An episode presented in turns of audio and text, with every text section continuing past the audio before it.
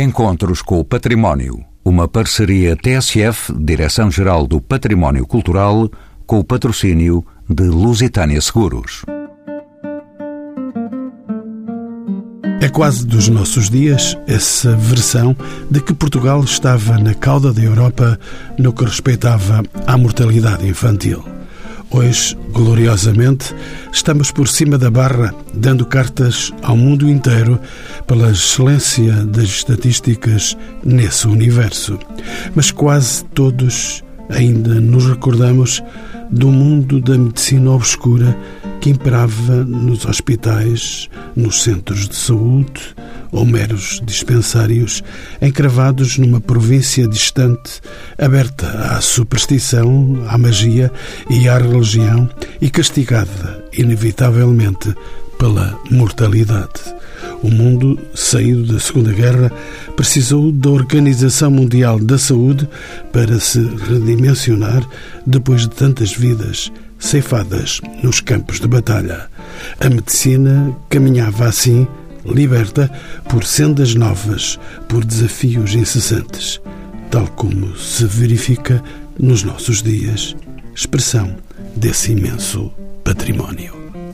São convidados deste programa Patrícia Cavaco Silva, doutorada em Microbiologia pela Universidade de Lisboa e professora associada do Instituto Superior de Ciências Farmacêuticas. Tem-se também destacado na área da farmácia clínica, terapêutica antibiótica e bacteriologia clínica. Luís Araújo é doutorado em História e Cultura Pré-Clássica, com estágio de pós-graduação em Egiptologia na Faculdade de Arqueologia da Universidade do Cairo. Vítor Oliveira é médico neurologista do Hospital de Santa Maria, tem-se dedicado à história da medicina na Faculdade de Medicina da Universidade de Lisboa. E João Neto é o diretor do Museu da Farmácia e historiador da saúde, a quem pergunto se podemos dizer que no período pré-revolução industrial a cura matava tanto quanto a doença. João Neto. Eh, não claramente, porque ao, longo dos tempos, e isto tem sido a nossa história enquanto seres, uh, seres humanos, temos este constante de desejo pela conquista da cura e isso fez que ao longo de, das várias civilizações fosse possível extrair da natureza capacidade aliada à própria prática condições para que a cura existisse o grau de eficácia não seria tão elevado como existe hoje, mas a cura ela existia. Vou dar um exemplo muito prático. Quando os nossos cavaleiros cruzados foram para essa viagem, uma das substâncias essenciais que levariam eram o, o vinagre. E o vinagre não serviria apenas para os proteger do fogo. Nem sequer para vinagrar as pessoas. Exatamente. Mas era exatamente para desinfetar as feridas. Para desinfetar. Ou seja, claramente que a partir de 1850 tornamos muito mais eficazes e com a descoberta do microscópio e de toda a capacidade de nós atuarmos em termos de laboratório experimental num espaço fechado e, e criar as várias tentativas em pouco tempo para alcançar a cura, isso fez aumentar as nossas possibilidades. Agora, dizer que anteriormente não existiria uma capacidade para curar, não não era tão eficaz, mas ela existia e isso dava esperança às pessoas. E chamo agora a conversa Luís Araújo. Ele é doutorado em História e Cultura Pré-Clássica. Como sabe, Luís Araújo, a medicina do Antigo Egito conta-se entre as práticas mais avançadas para o seu tempo, considerando que o início da civilização egípcia remonta ao século 33 a.C., como é que poderemos caracterizar a medicina em épocas tão recuadas? São muitos passos atrás. É verdade, embora uh, o Egito comece uh, por volta do ano 3100 a.C., como cultura, como civilização, não é a civilização mais antiga do mundo. Sejamos justos, começou tudo na Suméria, porque os sumérios inventaram a escrita. E a escrita verdadeiramente é que marca o início da história. O Egito é um bocadinho chegou um pouco, um pouco mais tarde, mas chegou com algo que nos dá que fazer hoje e nos enriquece o conhecimento, que é a existência de documentos, os papiros, sobretudo, onde vem uma série de, eh, de descrições de maleitas, de agruras, de doenças, mas também uh, receitas umas repelentes, horrorosas, devido que curassem alguma coisa, mas também receitas com alguma plausibilidade, alguma lógica, sobretudo aquelas que metem, propõem o uso de mel, ou de óleos, ou de leites, etc. Portanto, temos em relação ao Antigo Egito documentos que não são tão antigos quanto a data que mencionou, século 33, foi generoso, vá lá, 3100 a.C. será mais plausível, mas os documentos que nós temos do Antigo Egito, esses papiros, o mais antigo datará certamente, talvez do século XVIII a.C., há grande, um grande incremento de produção de papiros ditos médicos, do século XVI, XV, estávamos nós aqui na pré-história. De qualquer maneira, já as pirâmides existiam há muito tempo.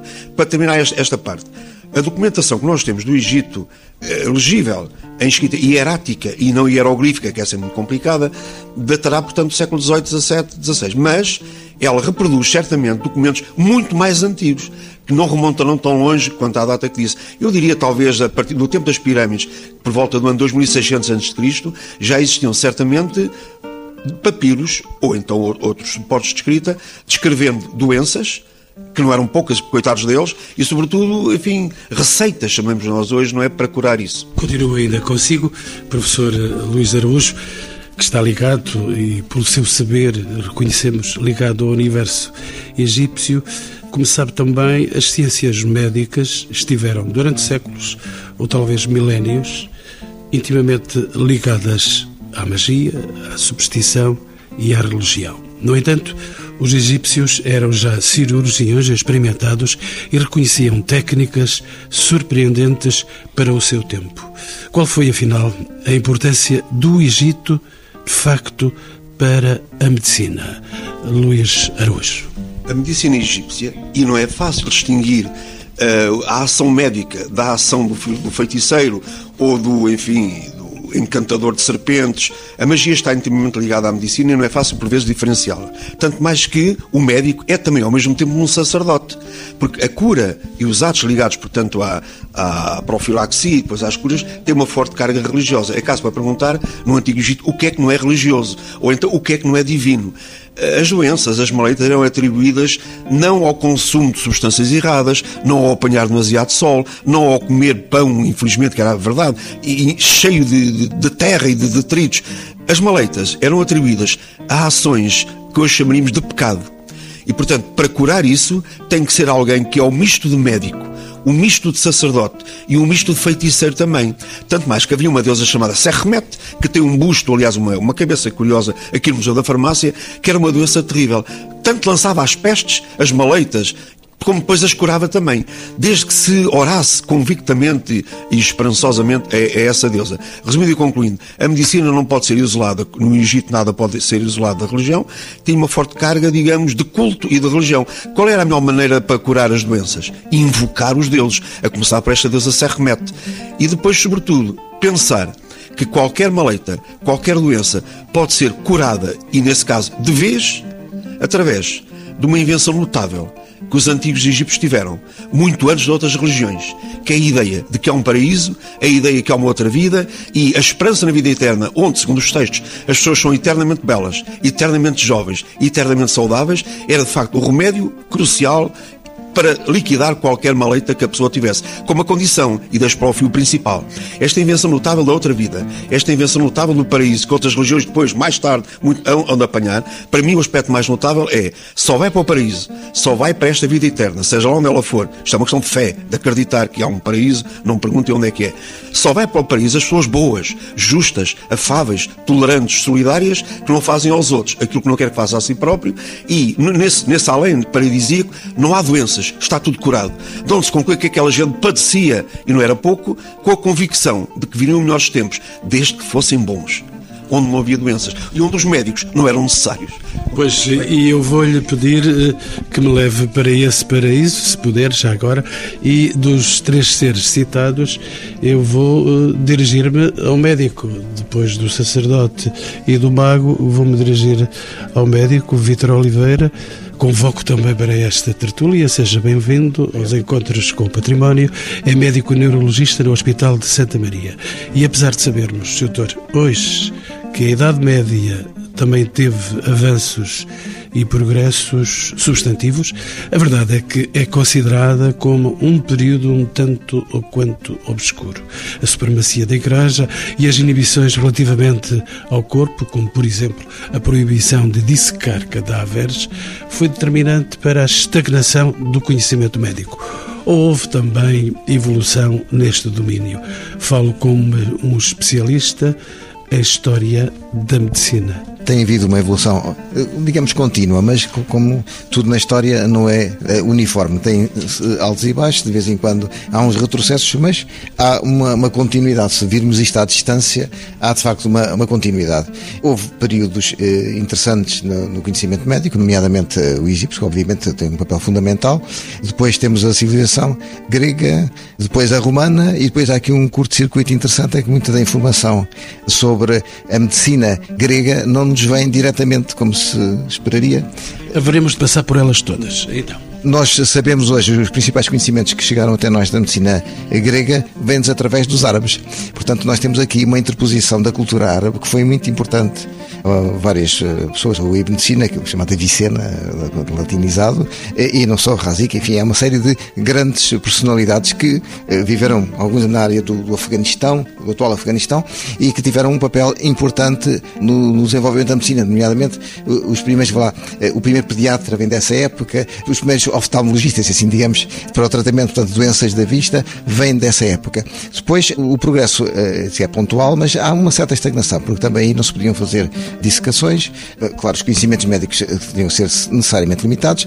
Havia muitas magias, muitas mesinhas, mas isto não é exclusivo desta época, isto vai se prolongar por toda a Idade Média e não serei muito. Até aos nossos dias. Até quase aos nossos dias, ainda há resquícios. Mas a medicina, de facto, só começa como nós, mais ou menos como a vemos hoje, a partir do século XVIII. A partir daí, antes disso, as mesinhas, os ungüentos, eh, aquelas coisas que não sabem que efeito é que teriam, que era seguramente psicológico, mas de facto também havia coisas que, pela tradição, se verificava que faziam bem, não há dúvida nenhuma. Havia de facto, podemos chamar talvez medicamentos, enfim, fórmulas que de facto eram eficazes. E esta longa história não se conta em duas palavras, voltaremos ainda à história e pela história ainda vamos ficar porque regresso a outro historiador da saúde, o João Neto, como sabe, durante séculos ou mesmo milénios, a religião, a magia, o tratamento médico eram indissociáveis.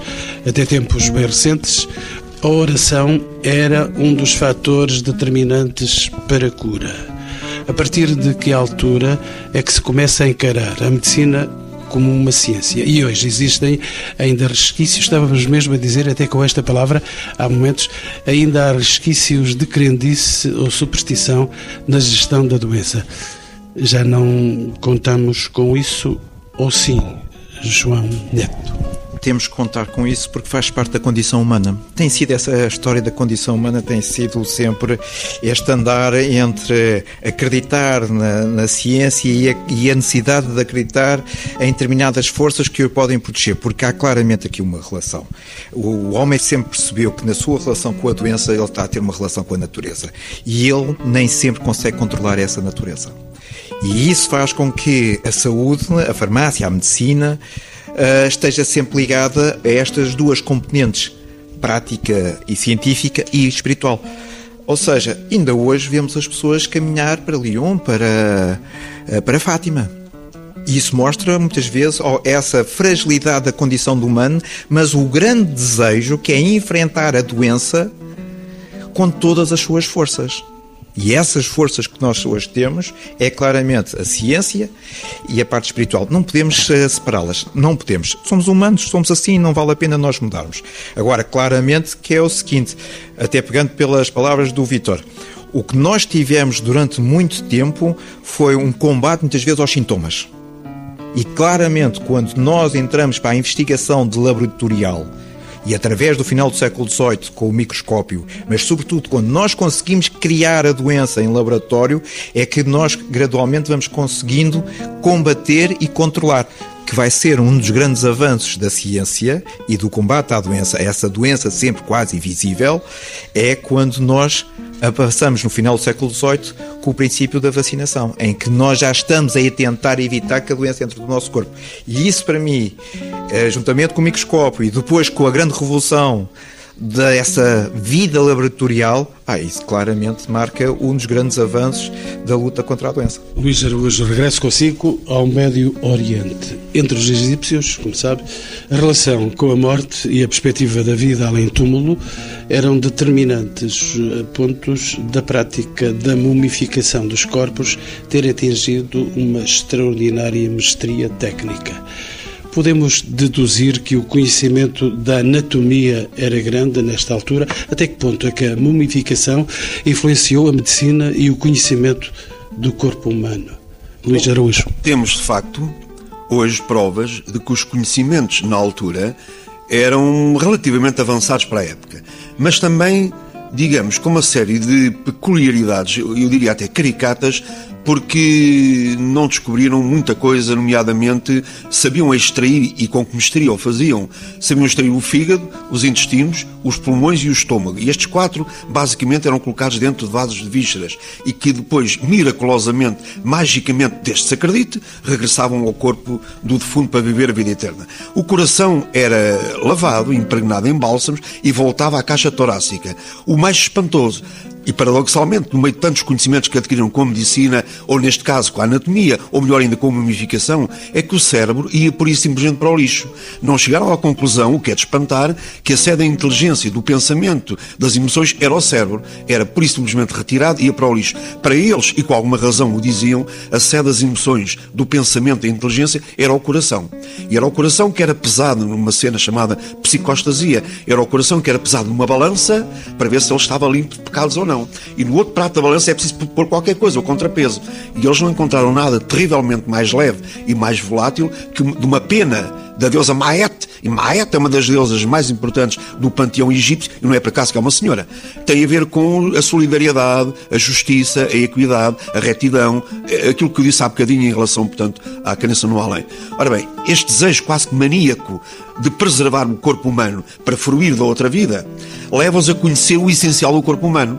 E o apogeu das técnicas de medicina é atingido por volta da 21 dinastia, não vos quero estar a massacrar com datas, mas estamos por volta do ano, digamos, mil anos de Cristo, quando algumas das melhores múmias que o Egito tem são dessa época. Mas é o resultado de séculos e séculos e séculos de um trabalho aturado de preservar mumificar milhares e milhares e milhares de corpos. Foram 3 mil anos a preparar corpos para o além. Há múmias espetaculares. Nós, todos os anos, na Faculdade de Letras, vamos ao Egito.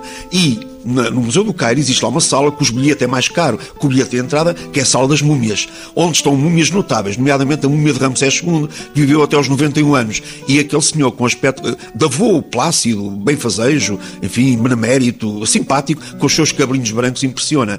Como, aliás, o pai dele, Sete I, cuja múmia um bocado bronzeada, é certo, podia andar pela praia aí no verão, que, está no Tamariz, porque está uma múmia impecável. A melhor múmia é de uma sacerdotisa, é uma senhora chamada Nezita Anebetacheru, que está impecável uma jovem, enfim, radiosa ainda hoje, passados 3 mil anos.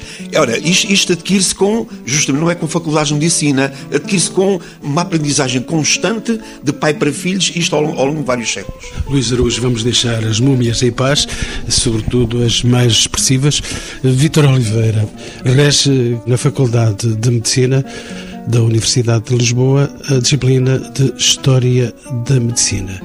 Também na Antiguidade Clássica, como se sabe, a religião era indissociável da medicina, com a presença de Esculápio, o deus da medicina, com lugar de destaque no extenso panteão romano. Não falamos nada do nosso panteão. De que forma era praticada a medicina entre gregos e romanos? Alguns sinais apenas desse universo intenso. A medicina tinha uma base eh, religiosa, mística e, portanto, e cultural. De qualquer maneira, havia uma base cultural nisto tudo importante e, portanto, eram os sacerdotes que exerciam essa função. Portanto, médico sacerdote, ou o sacerdote que tratava, além de tratar da alma e das coisas espirituais, tratavam também do corpo. Eh, isto tinha que ver não só com isso, mas com o facto do conhecimento, que eram pessoas naturalmente cultas num universo, num ambiente de analfabetismo, enfim. Essas pessoas, portanto, que eram sacerdotes e tinham esses conhecimentos, eh, foram eh, aplicando, replicando esses conhecimentos aos seus sucessores e a pouco e pouco vai havendo uma, uma certa diferenciação para médico que também ao mesmo tempo também era filósofo. Enfim, a filosofia e a medicina e a religião está tudo interligado. Depois, a pouco e pouco vai haver, de facto, especializações e há indivíduos que se notabilizam, mas se nós formos ver, e até mesmo até a Idade Média, os médicos, grande parte daqueles médicos mais famosos que deixaram o nome ligado ali e que marcaram pontos de viragem, eram filósofos, eram astrónomos, tinham uma cultura multifacetada, não eram só médicos. No final da transição entre a civilização grega e a romana, a classe médica ou a profissão médica até era bastante desprestigiada. Portanto, era considerado indigno ser médico ou profissão assim afim, sobretudo, sobretudo médico ou curandeiro, ou assim. Pode que era uma profissão que era reservada a escravos e a estrangeiros. Houve uma, uma altura em que os gregos, os médicos gregos, para virem para Roma, porque naquela altura a Grécia já estava na fase descendente, se fizeram vender como escravos para vir para Roma para exercer medicina. Portanto, Deixe-me entrar em defesa dos médicos, se me permite, Vítor Oliveira, que é médico também. Eh, vamos para nomes como Hipócrates, que viveu na Grécia no século V Cristo. Ele é considerado o pai da medicina. O juramento de Hipócrates, que ainda hoje eh, se faz, o juramento solene formulado pelos médicos a quando da sua formatura, costume que poderá ter caído em alguns lugares, mas a verdade é que ainda permanece, pelo menos como reminiscência histórica.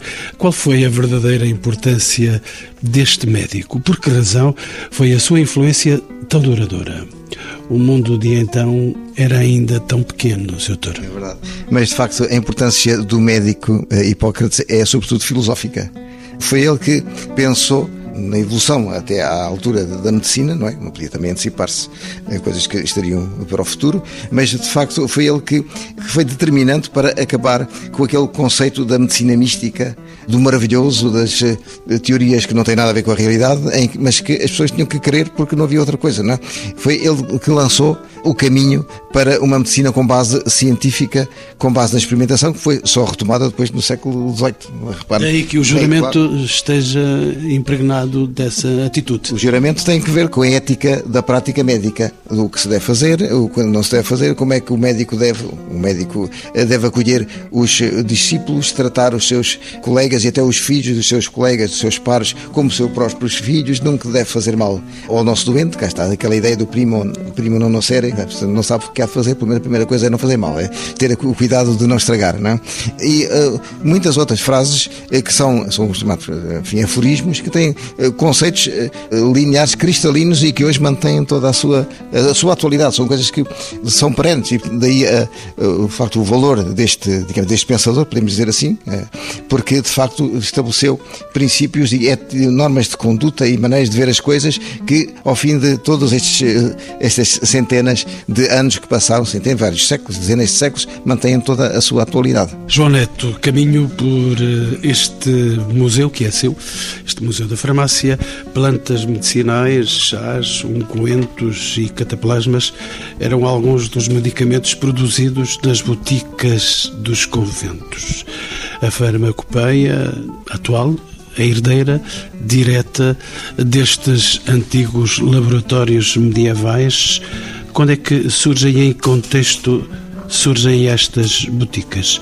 João Neto já as encontramos em conjunto, eu e o João Neto já encontramos em Mafra, em Tomar, no convento de Cristo, também na forma, vamos dizer, de evangelização dos conventos. Claramente, é, mas essa tradição eh, vem até eh, da forma mais recuada e pegando aqui no saber do professor Luís Araújo, todos estes escritos, portanto, toda esta importância que é consolidar e preservar o conhecimento das ciências da vida, porque vamos ao longo de todo este tempo temos a farmácia, temos a medicina, temos até a própria enfermagem, mas há aqui algo que tudo se une, que é as ciências da vida. E este conhecimento até vem da, do Antigo Egito, quando há esta necessidade, exatamente para não haver engano, porque nesta relação a três, paciente, profissional de saúde, e neste caso profissional de saúde, médico, farmacêutico, tem que haver aqui documentos que evitem o erro. Porque esta história do combate à doença também tem um lado científico, mas também um lado de ético, que é o evitar o erro. Isto tudo para chegar que a farmacopeia enquanto livro, enquanto enciclopédia de coletânea de um conjunto de técnicas e também de substâncias que sozinhas ou conjuntas provocam o alívio da dor ou da doença e também provocam, é muito antigo. Agora, esta necessidade de aliviar a dor e de combater a doença tem um marco muito importante na nossa área, que é exatamente a farmácia. Na farmácia, quando entra quando deixa de estar dentro do templo e passa para a rua, que surge as primeiras boticas no Império Islâmico, no século VIII, em Bagdá, temos as primeiras farmácias. Agora, o que acontece é o seguinte, e isto chegando aqui à, à pergunta, Manuel, que é a necessidade ou a capacidade de aceder a uma determinada informação fidedigna e científica ah, isso passa muito pelos conventos, passa muito por todos estes conventos e mosteiros que vão ter a capacidade de entrar em rede, e estou a falar numa Europa em rede, e numa Europa em rede que de um determinado ponto, período, chega até à Palestina, que vai ter a necessidade de garantir não só capacidade de curar, mas também capacidade de gerir essa cura e de poder. Vitor Oliveira, trago à conversa ainda mais um nome, aliás, já o citou aqui no início desta nossa tertúlia, Avicena, que viveu no século XI, na antiga Pérsia. Ele evidenciou-se pelos seus textos científicos e filosóficos, com destaque para as obras de medicina, largamente utilizadas e difundidas pelas mais famosas universidades medievais. Quem foi, afinal, Avicena? Qual foi a sua influência determinante para as ciências médicas, doutor? Avicena era um, era um filósofo era um astrónomo, era um homem de ciência, no fim, eram aqueles indivíduos que sabiam tudo, não é? É o que, o que seria. É o que viria a ser o enciclopedista no tempo da, da, da Revolução Francesa, portanto, as pessoas que dominavam todo o conhecimento. E entre esse conhecimento havia a medicina e ele, de facto, tinha uma especial predileção por este tema e fez uma escola, ensinava discípulos, teve uma, uma, uma, situação inovadora, é que a, a medicina, até, enfim, em tempos mais uh, anteriores a este indivíduo, eram passados de pai para filho, era um conhecimento doméstico, aliás, como na farmácia, não é? E, portanto, os, os, filhos uh, aprendiam com os pais e essa era uma transmissão familiar. A Vicena uh, fez um corte com isto e começou a ter alunos que não eram da sua família, não é? E, portanto, criou uma escola Portanto, isso é, foi um passo fundamental, criar-se uma escola de medicina portanto, com vários uh, dos seus uh, discípulos, que, e que de facto depois irradiaram e foram se espalhando e foram transmitindo o conhecimento. Portanto, é um marco uh, da medicina árabe, portanto, não podemos menosprezar de maneira nenhuma a medicina árabe. Claro que teve coisas interessantes, coisas menos interessantes, como tudo, como também no resto das civilizações, há sempre altos e baixos, mas de facto é um marco importante e devemos sempre relembrá-lo na, na evolução da medicina. João Neto, aproveito a oportunidade para lhe dizer e, de certo modo, avisar e aos convidados que tenho ainda mais uma convidada e que vou pôr rapidamente hum, em antena.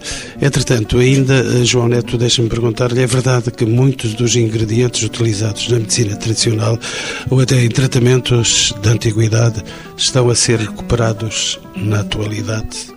Sabe que o fígado, imagino que eu sei, sabe que o fígado de crocodilo utilizado no Antigo Egito para desinfetar feridas, por exemplo, terá realmente propriedades curativas ou não será mais uma charlatanice, Joaneto?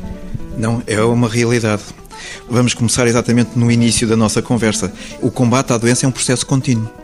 E o que é o que nós hoje temos como nosso aliado é exatamente uma ciência que consegue sintetizar e consegue concretizar determinadas experiências que se irão tornar cada vez mais eficazes. Mas o ensinamento antigo está presente nos nossos dias. Eu vou só aqui salientar, para além do fígado crocodilo, eu vou dizer. Estou muito interessado nessa receita. E eu também, como sportinguista, e como dizem que eu sou do lagarto, também claramente. Mas vou, vou dizer uma, olha, uma situação da nossa história económica, da nossa história enquanto país e enquanto cientistas. Há um medicamento que é o Visnagano, que é um medicamento feito pelo laboratório normal nos anos 50 e desenvolve-se nos anos 60, que para doenças eh, do foro do coração tinha por base uma planta que os egípcios já utilizavam exatamente para o coração, para o tratamento do coração. Ou seja, o que aquele laboratório português fez foi exatamente dar uma intervenção nova e uma capacidade nova àquela química daquela planta para ser mais eficaz, porque o que nós queremos é estar com saúde. E toda esta ciência que vem, tem vindo a ser feita é exatamente para produzir saúde o mais rapidamente à pessoa. Essa é a grande conquista. Nós queremos, cada vez temos mais uma vida muito mais rápida. E a ciência, as ciências da vida, têm essa ansiedade. Desejo das pessoas é que lhes garanta a capacidade de combater os sintomas e de combater a doença o mais rapidamente possível. Agora, dizer que tudo que no passado não, não poderia ser aplicado, claramente que vai ser aplicado. Muitas. Vou, vou falar outra situação atual, que é muitos laboratórios farmacêuticos estão a investigar com os curandeiros em África, na, na América do Sul, para entenderem melhor e traduzir isso, aqueles conhecimentos de, de toda aquela natureza que esteve ali milhares de anos ao dispor de, para dar exatamente uma capacidade muito mais rápida e muito mais eficaz a todos nós. E por fim, a convidada de que falávamos, Patrícia Cavaco Silva, ela é doutorada em eh, microbiologia pela Universidade de Lisboa. Como se sabe, senhora professora, sempre existiram doenças que aparecem em surtos de caráter altamente contagioso, como a peste bubónica, que dizimou milhões de habitantes na Europa, mas epidemias atuais como HIV-Sida ou o vírus Ebola, entre outras, são ainda causa de alarme social para muitos. Sabemos, professora Patrícia, como aparecem estas doenças? Por que razão se manifestaram somente nos nossos tempos? Sinais dos tempos? O HIV-Sida, sinais do tempo. O HIV-Sida não é tão recente como as pessoas possam pensar. Eh, ele começou no século XX, eh, já há várias décadas, e o que se foi demonstrado é que era uma doença dos primatas e que através de práticas eh, de alimentação de determinados povos em África, o vírus acabou por se adaptar ao homem e, e foi assim que essa epidemia começou.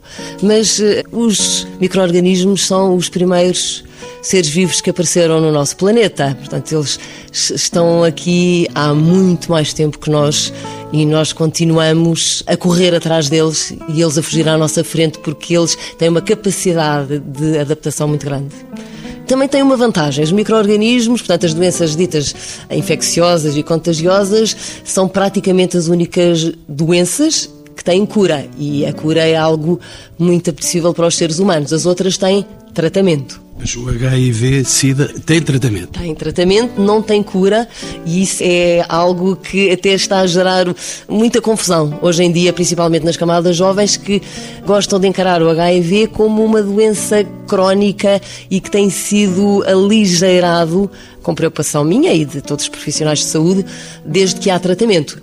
Ainda bem que há, mas não há cura e eu não parece que venha a haver assim tão rapidamente. Fala-se muito, mas ainda não é uma realidade. Voltarei já a si, professora Patrícia.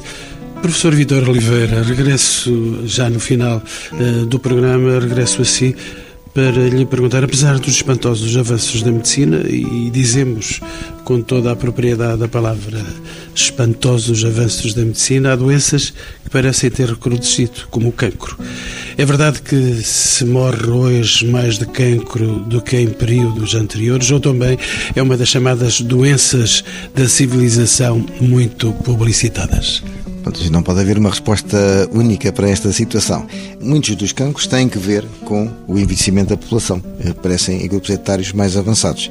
Claro que antes a mortalidade, a esperança de vida era muito mais curta e, portanto, a mortalidade era grande em idades mais avançadas e, portanto, as pessoas não chegavam, grande parte das pessoas não chegavam a escalões etários tão avançados. Portanto, temos aquelas, eh, muitas doenças, não só estas, mas, pronto, em relação ao cancro, temos muitas que estão associadas, de alguma maneira, ao envelhecimento. Outras têm que ver com eh, o estilo de vida e o ambiente em que as pessoas vivem. É evidente que a poluição, eh, os hábitos alimentares, Pois, obviamente, eh, questões culturais, esta exposição ao sol, esta fuga para a praia, por exemplo, é responsável pelo grande número de, de cancros da pele. Depois, os hábitos alimentares, eh, bebidas alcoólicas, patologia do, do fígado, por exemplo, uh, fumar, patologia respiratória, não só, e neoplasias também da boca e de, de outras uh, estruturas do corpo, os hábitos alimentares à base mais de carne e menos vegetais que facilitam o aparecimento de neoplasias do, do tubo digestivo. Portanto, há coisas que têm que ver com a maneira de, de viver atual e outras têm que ver com o envelhecimento da população, a maior esperança de vida e, portanto, atingir escalões etários mais avançados. Depois também o desenvolvimento da medicina, o acesso da medicina a toda a gente, voltarmos um pouco atrás, antes do Serviço Nacional de Saúde, pensar em Portugal nos anos 30, nos anos 40, quem é que é o médico? Quem tinha dinheiro e tal, enfim, era complicado. Isso tudo na província, as limitações também eram grandes, não? É? E os médicos que existiam, coitados, também não tinham grandes recursos, nem tinham grandes conhecimentos. Portanto, tudo isto era muito, muito limitado, era, era todo um ambiente e, portanto, as pessoas uh, tinham doenças, não se tratavam sequer, não havia estatísticas agora em relação a estas situações, o indivíduo morria e pronto. Hoje, sabes, tudo está muito mais, mais desenvolvido e as pessoas, eh, sobretudo a população, eh, é um, também uma questão cultural, é que não tolera já estar doente, nem sofrer, nem ter dores. E, portanto, recorre muito mais a cuidados de saúde e, por outro lado, existe, naturalmente, o Serviço Nacional de Saúde e outros serviços alternativos que propiciam uh, diagnósticos mais precisos e mais precoces. Bons conselhos para a população de um médico, o professor Vitor Oliveira. As duas últimas questões para a professora Patrícia Cavaco Silva, em ciências farmacêuticas. Com a tecnologia nas áreas da saúde, doutora, cada vez mais uh, avançada, sabemos, Podemos estar otimistas em relação à cura para enfermidades como o Alzheimer, a esclerose múltipla, o Parkinson e as doenças cancerígenas, entre outras. É isso? Estamos à procura de cura, à cura as coisas estão a complicar-se para o ser humano. Não, eu acho que não se estão a complicar. Eh, nós continuamos eh, à procura e já andamos à procura há vários milhares de anos, como foi aqui dito, e acho que podemos estar otimistas. Temos evoluído muito. Eu acho é que ainda estamos um pouco atrasados em relação à cura. Eu eh, andamos à procura dos tratamentos. Nós neste momento estamos muito avançados em relação à identificação de alvos. Ou seja, os genes que são responsáveis por uh, doenças, como agora referiu, desde Parkinson ao Alzheimer, há muitos genes identificados. Estamos agora com o problema de encontrar os medicamentos que têm a capacidade para atuar sob esses alvos e permitir que haja um tratamento e eventualmente a cura. Eu acho que nas próximas décadas vai haver uma grande evolução a esse respeito e é um, um grande desafio que nós temos e há muitas milhares de pessoas em todo o mundo a trabalhar nisso. Mas, professora Patrícia, não nos arriscamos a viver demasiado? É possível assegurar qualidade de vida para pessoas que ultrapassam os 100 anos? Ainda não é o meu caso, mas para lá caminhamos ou não estaremos a querer prolongar a vida para lá do que é desejável e execuível? Essa é uma pergunta muito difícil. Eu também penso nisso todos os dias e é muito pertinente. Qual será o limite de uma vida humana saudável? Qual será? E eu acho que não há resposta para isso. Parece-me que, em relação à parte mental, que estamos um pouco atrasados em relação à parte física, porque uh, temos as doenças degenerativas a nível uh, neurológico, desde o Alzheimer ao Parkinson, e depois arriscamos a ter um corpo saudável e, e, uma mente que não, não acompanha. Eu acho que isso vai ser realmente um dos problemas que temos agora entre mãos e que vamos ter na, na proximidade. E para encerrarmos este leque diversificado de questões, lanço a mesma pergunta para os meus eh, quatro convidados. Luís Araújo, imagino-o a regressar eh, do Egito, por onde tem andado tantas vezes e tantos anos. E em abril voltarei lá. E em abril voltará lá, está já anunciado. Será que todos estes avanços da medicina, Sr. Professor, não nos fazem esquecer a nossa condição mortal? Ao contrário dos nossos antepassados que encaravam a morte de forma natural, já consultamos a história sobre isso, nós estaremos a tentar iludir a nossa própria mortalidade. Voltando aos meus egípcios, que são todos nós, porque a civilização egípcia é uma civilização simpática, apaixonante, basta ver que os grandes fanáticos pelo Egito são os miúdos de 11, 12, 13 anos. E mesmo sem terem lido muito, eles percebem que esta visão apaixonada de sepultar tesouros imensos para garantir uma vida eterna dá a ideia que não há limites para a morte e, e, nesse caso, para a vida. Os egípcios desejavam uns aos outros, e com convicção o faziam, desejavam aos amigos 110 anos de vida. Esta, esta visão egípcia dos 110 anos, que vem plasmada depois na Bíblia, quando o patriarca José vive até aos 110 anos, ele viveu no Egito e foi embalsamado e sepultado no Egito. Esta longa vida na terra que os egípcios desejavam, também vem ao encontro daquela questão que há bocado foi colocada.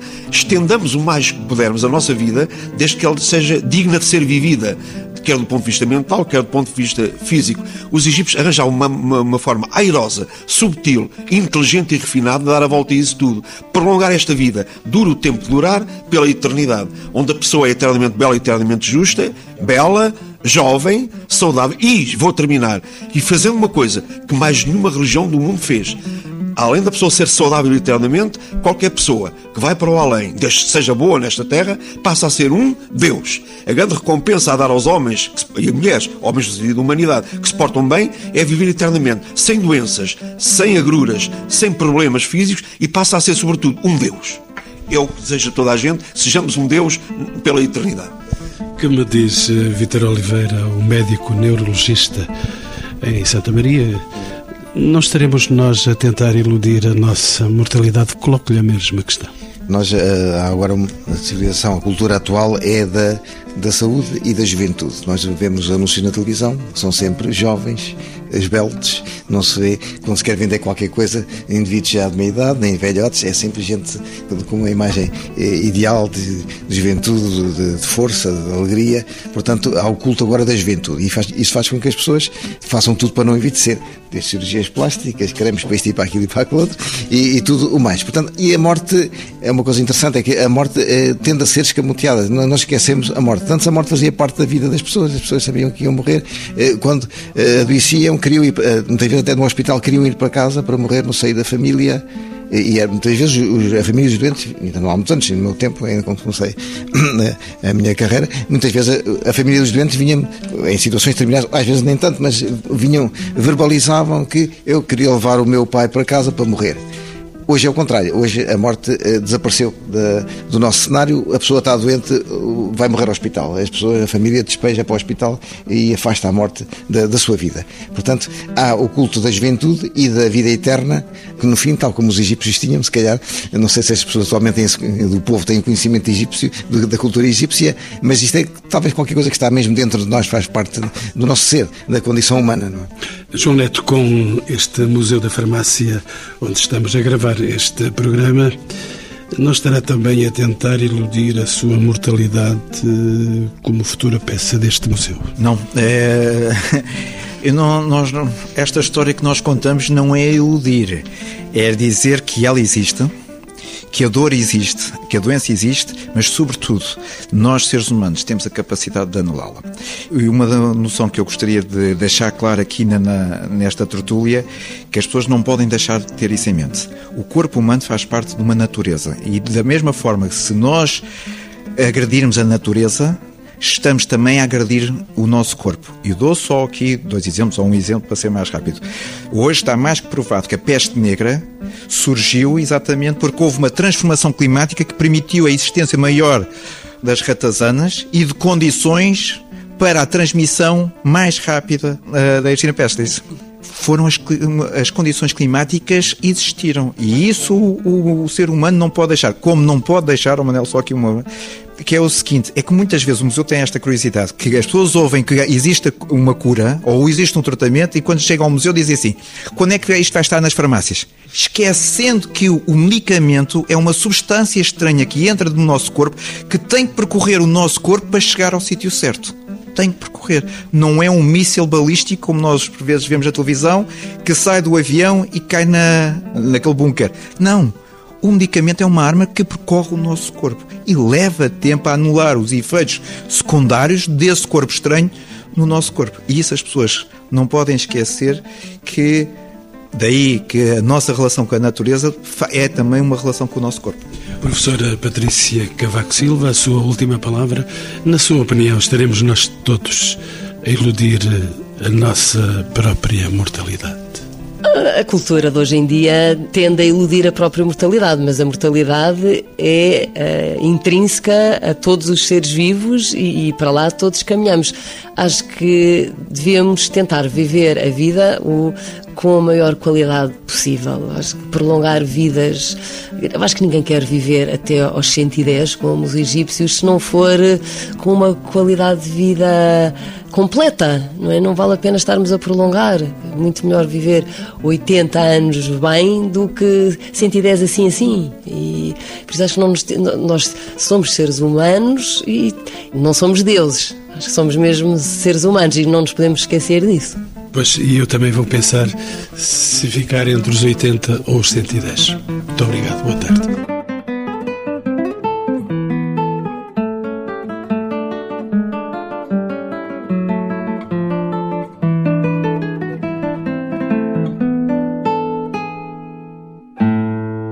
Encontros com o Património. Uma parceria TSF, Direção-Geral do Património Cultural, com o patrocínio de Lusitânia Seguros.